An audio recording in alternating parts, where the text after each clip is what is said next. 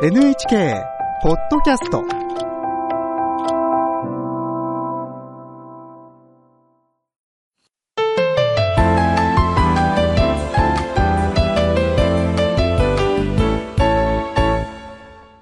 健康ライフ、テーマは、養生で健やかに。明治国際医療大学教授で、東洋医学がご専門の伊藤和則さんに伺います。伊藤さん、よろしくお願いします。よろしくお願いします。今週のテーマ、養生。これ聞き慣れない方も多いかもしれません。まあ養生しなさいよといった声かけも昔はありましたけれども、最近なかなか聞かなくなりましたね。今日のテーマは、養生って何？伊藤さん、そもそも養生とは何なんでしょうか？はい。養生は生命を養うという文字の通り、心と体を保ち、命を全うとするという考え方になります。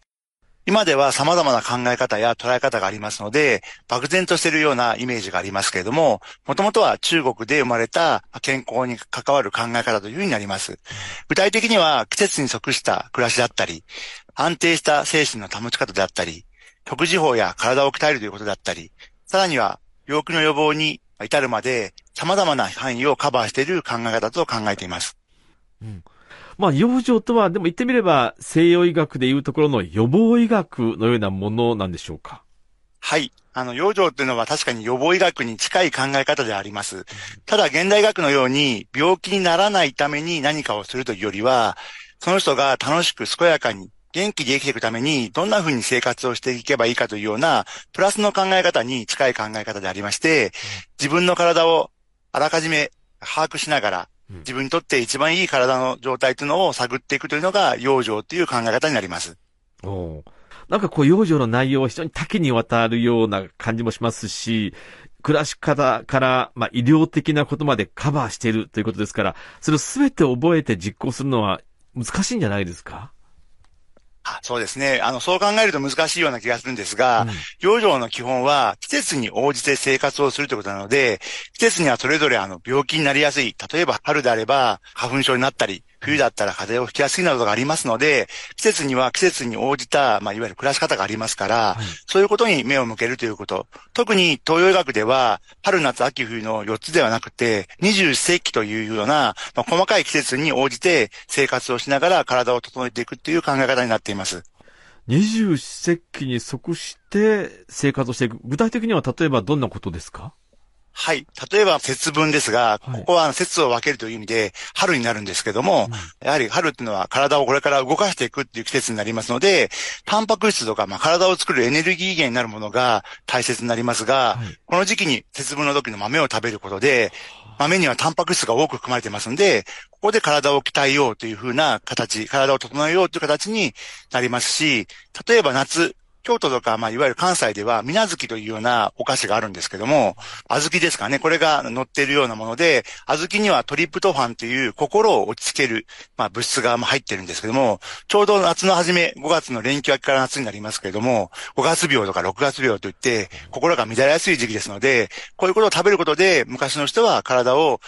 生活の中で整えていくというようなことをしていました。さらには秋ですね。これはお祭りが多くて、秋のお祭りはおみこしを担いだりとか、大きな声を出したりということで、まあ、いわゆる免疫力を高めるための運動的な要素がとても多いのかなと思っています。そういう意味では、これから来る、まあ、冬の、まあ、いわゆる風邪対策になったり、また冬は鬱が多いので、運動は鬱を予防するための大きな方法になりますので、まあ、鬱を予防するという意味で、秋にはお祭りが多いのかなというふうに考えています。うん。食べ物に含まれる栄養素や運動の重要性など、まあ現代の医学と通じるものもあるんですね。その通りですね。人々がまあ今まで体験してきた暮らしというのには、体に良いことがいっぱい、まあ、ありまして、これは多分長く残っているということは根拠があるものが多いのかなと思っています。うん。あの、例に挙げていただいた、例えば、節分、春分は今でも季節の行事として日本中で行われていますよね。伊藤さん、春に向かう季節はやはり大切な節目なんでしょうか？どんなことを気をつければいいですか？はい。あの、春はまさに、これから、まあ、自分の体に何かを植え付けていくというような時期になります。そういう意味では、自分の体をほぐしたり、それから、いわゆる何かを植え付けるための準備という期間になりますので、特に体に関しては緩めていったり、それから落ち着けていくということがとても大切になります。そして、まあその植え付けるための準備として、まあ、タンパク質を補給したり、体を、まあ、整える準備っていうものを始めるというのが、この季節の養生になります。うん。田中さんは、この季節が苦手とかっていうのはありますかね？え、苦手な季節ですか？えーっと、暑すぎる夏はちょっと苦手だなっていうふうに去年特に思ったんですけれども、え、そこから何かわかることがあるんですか？はい。その人に応じて、体を見極める養生の3つのポイントっていうものがあります。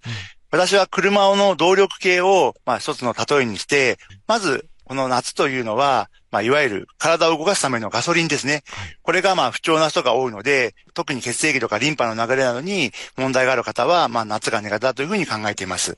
また、体を動かすエンジンというのは、内臓とか、まあ、筋肉のことを言ってますが、この不調がある方は、秋に特に苦手。秋は特に動く時期が多いので、そういう意味では、この秋が苦手という方で、エンジンを調節することが大切になります。また、アクセルとブレーキっていうのは、自律神経のことを指しているんですけども、この自律神経っていうのは、調節する機能ということですので、調節する機能が苦手な方は、冬から春にかけてが苦手というふうに考えられます。ああ、私はもしかしたら、えー、夏が苦手だということは、ガソリンタイプということですかね。自分はどのタイプかなと気になっている方もいらっしゃるかと思います。自分のタイプの調べ方については次回詳しく伺いたいと思います。では、伊藤さん、最後に今日のポイントをお願いします。季節に即した暮らしが健康への第一歩。